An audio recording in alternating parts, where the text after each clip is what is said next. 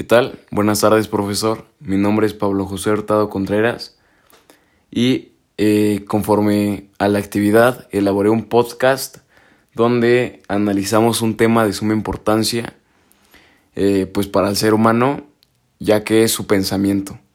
Eh, bueno, en este podcast me acompaña mi papá donde me ayudará con su opinión y, y con lo que él cree acerca de este tema tan importante. Bueno, la primera pregunta es, ¿has visto cambios de la forma de pensar de la sociedad en la que vivimos? Hola, buenas tardes. Eh, sí, Pablo, he visto cambios en la sociedad en que vivimos. Hay que tomar en cuenta que la sociedad siempre es dinámica. Entonces en toda sociedad se presentan cambios y estos cambios pues yo los he visto a través del tiempo. Nos basta simplemente con el hecho de salir a la calle todos los días para ver en ella los cambios que se han dado a través del tiempo. Los cambios los puedes ver muchas veces en la música que salen de los centros comerciales y en la misma forma de vestir de las personas.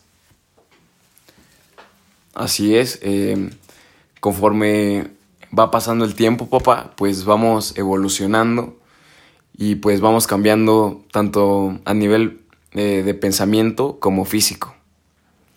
Bueno, la segunda pregunta es, eh, papá, ¿cuál es tu opinión sobre la forma de pensar del hombre de hoy en día?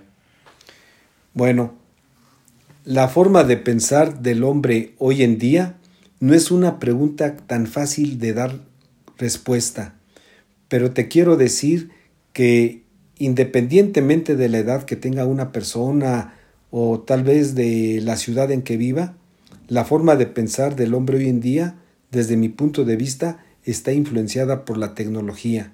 De manera concreta me refiero al celular. El celular está determinando la forma de pensar de las personas.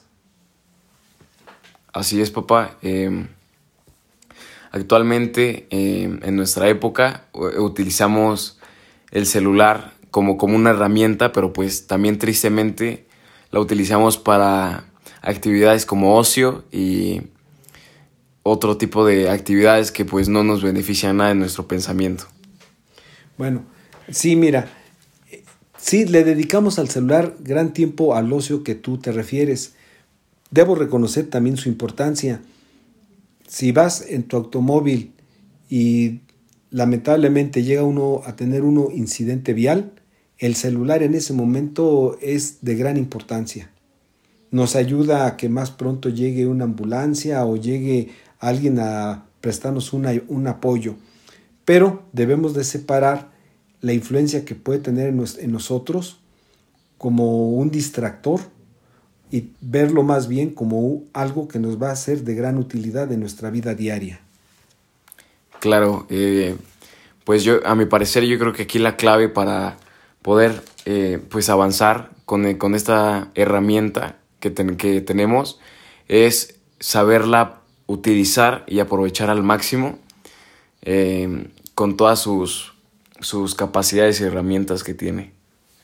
Bueno, la siguiente pregunta es, Em, cómo eran las personas y cómo eran las personas y su forma de pensar pues de antes. ¿Cómo eran las personas y su forma de pensar en tiempos anteriores? Estaban su forma de pensar en la ciudad de Querétaro estaban condicionadas por una ciudad provinciana, una ciudad pequeña en la cual las personas tenían más tiempo para hacer las cosas. Yo pienso que eso era lo que caracterizaba a las personas de antes. En la actualidad, pues ya es una, todo ha cambiado. Nos encontramos avenidas congestionadas de vehículos prácticamente casi a toda hora y personas que, que, se, que van de un lugar a otro con mucha prisa. Esa sería la diferencia que yo veo. Sí, claro, pues ahorita en la actualidad, eh, como comentas, papá, em, pues las personas de hoy en día viven un, un nivel de, de, vida muy acelerado, con muchas preocupaciones con mucho, muchas tareas y, muchos trabajos de agobio. Y pues, em, pero debemos de, de, pues, de tratar de salir adelante y, y de tratar de mejorar en el pensamiento. Bueno, em, bueno, la siguiente pregunta es, papá, ¿cuáles son las principales diferencias que notas en estas dos, en estas dos, em, en estas dos épocas eh, sobre el pensamiento? Bueno, yo veo algunas diferencias. No te sabré decir cuál es más importante que otra, pero una diferencia que yo veo es anteriormente una ciudad que estaba más identificada con la provincia antes y ahora en la actualidad veo una ciudad industrial en donde realmente hay un crecimiento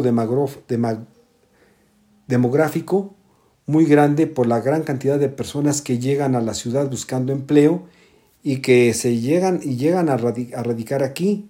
Todo esto va a ocasionar pues escasez de agua, escasez de vivienda y un mayor conflicto para que las personas que son originarias de, aquí de la ciudad también encuentren trabajo. Em, este, sí, papá, como, como comentas, conforme va pasando el tiempo, pues eh, nuestra sociedad pues va creciendo eh, en población y eso causa que, que pues tengamos un nivel de vida más agobiante. Bueno, ok, la siguiente pregunta es, em, ¿cree que eh, la forma de pensar de la actualidad nos beneficie o, pues, o, que nos perjudique? La forma de pensar en la actualidad depende en gran manera por el adelanto tecnológico que se está viviendo. Si nosotros dejamos que el adelanto tecnológico nos esclavice, nos va a perjudicar. Me refiero a, por ejemplo, las, las casas. Anteriormente era difícil que tuvieran un televisor. Te estoy hablando de la década de los 60 del siglo pasado. En la actualidad lo que encontramos es que hay casas que tienen dos, tres, no sé, hasta cuatro televisores.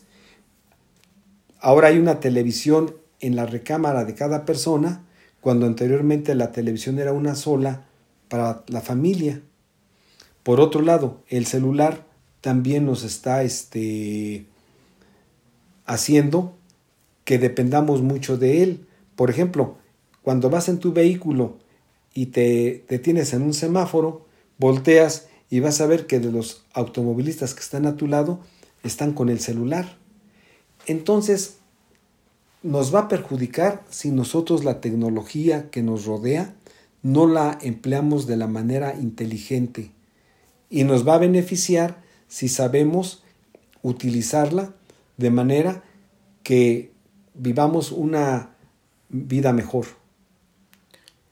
Claro, papá. Em, pues como comentas, aquí la clave para poder progresar es saber utilizar esta herramienta que pues, que pues hemos creado, saberla utilizar y pues no caer en malas prácticas o, en ocio, ya que pues eh, la tecnología es, es, una herramienta muy poderosa que, nos ayuda a apoyarnos en, muchas cosas, pero pues también nos puede perjudicar.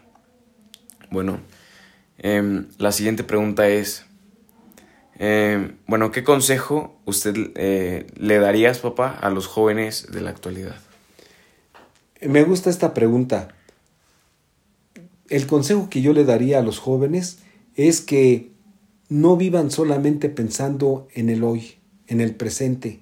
Es muy importante que los jóvenes se den cuenta que tienen un futuro por delante que muy importante y que se tracen una meta que deben de alcanzar una meta de positiva que los lleve a lograr todas las cosas que ellos se propongan. Así es, papá, porque eh, bueno, todo ser humano, como comentas, necesita tener una meta y necesita ver hacia, hacia el futuro, porque si te estancas en el presente, pues muchas veces no vas a poder avanzar. Siempre hay que tener una visión hacia, hacia adelante y pues como comenta un autor, una vida sin un motivo o sin un, una meta eh, no merece o no debería ser vivida. Bueno, la última pregunta es, ¿cree que, ¿crees, papá, que sea importante analizar el pensamiento de las personas de hoy en día? Me parece que sí es importante analizar el pensamiento, pero desde este punto de vista, analizar el pensamiento de las personas para lograr una mejor convivencia, ya que nos relacionamos con ellas, debemos de entender muchas veces por empatía lo que cómo piensan ellos y de esa manera lograr una sociedad mejor. Este, así es, papá. Em, como comentas, em, analizar e, el pensamiento es muy importante ya que pues nosotros convivimos así em, muy fuerte con él y pues porque el pensamiento es aquel que nos ayuda a, salir adelante y que nos ayuda a progresar mentalmente. Bueno, eh, esperemos que, espero que les haya gustado este podcast, em, que hayamos podido tocar todos estos temas y le quiero agradecer a mi papá por haberme ayudado eh, en esta charla, por haberme dado su tiempo para poder profundizar en este tema tan importante que pues es nuestro pensamiento y, y, y pues en nuestra sociedad. Sí, Pablo, gracias por haberme eh, hecho estas preguntas. Me ayudaron a reflexionar y pues deseo que también a ti te ayude este tema que desarrollaste. Muchas gracias. ¿Cuánto tiempo?